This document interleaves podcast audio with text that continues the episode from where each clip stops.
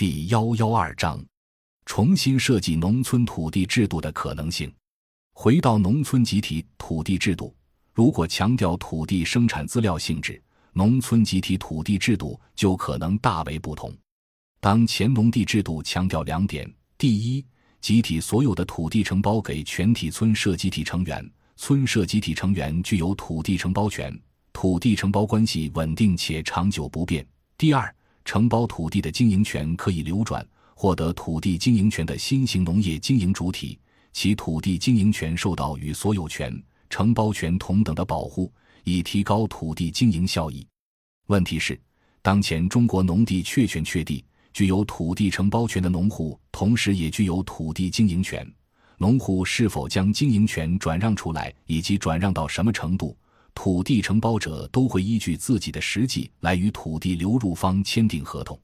无论如何，由承包权派生出来的经营权很难与承包权同等重要。在农业利润很少、土地租金普遍很低的情况下，土地承包者肯定不会在流转土地时给土地经营权以巨大权能。也就是说，流入土地的新型经营主体，即使流入了适度规模的土地。也往往面临地权分散、地块分散的困境，难以便利、高效地进行农业生产。参照国有农场的机制，当前农村土地制度只要微调，就可能极大的优化。其中的要点是将农地回归到生产资料，重建村社集体经营这个层次，并真正重建农村集体经济。有了农村集体经济，不仅可能顺利解决土地经营中的难题。而且可以将农民组织起来，对接国家资源，建设农民自己的美好生活。具体而言，当前农村土地制度安排需做出三点调整：第一，土地所有权、承包权、经营权分置，所有村社成员平等的享有土地承包权以及从土地中获取收益的权利。承包土地的农户，土地经营权不能流转，只能自种。不再耕种土地的农户仍然保留土地承包权，经营权退回村社集体，村社集体给予相应的土地租金补偿，类似返租。第二，土地确权不确地，具体地块可以调整，每户所缺土地承包面积不变。第三，村社集体收回的土地经营权，本村社农户有优先招标权，村社集体也有义务尽可能将招标土地集中连片。以便于农业生产，在越来越多农民进城务工经商、不再种田的背景下，相应的有越来越多的土地经营权退回到村社集体，村社集体将这部分土地经营权优先流转给本村社愿意种地的农户家庭。这样，村庄里就会同时有三种农户：第一种是留守家庭种地的中老年农民，他们主要耕种自家承包地。第二种是留守村庄种地的青壮年劳动力，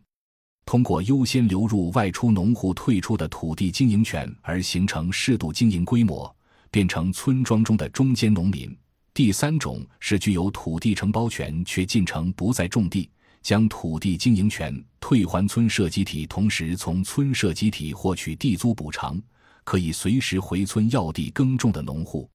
进城农户越多。退给村社集体的土地经营权越多，村社集体就可以优先将这部分土地经营权流转给留村的青壮年农民。这部分青壮年农民就越可能在不离村的情况下扩大农业经营规模，获得不低于外出务工的收入，成为中间农民。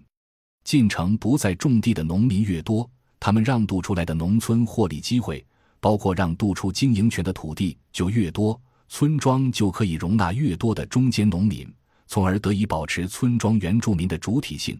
而不是通过外来新型经营主体占有原住民的土地，造成原住民失去回乡退路以及断了乡愁的问题。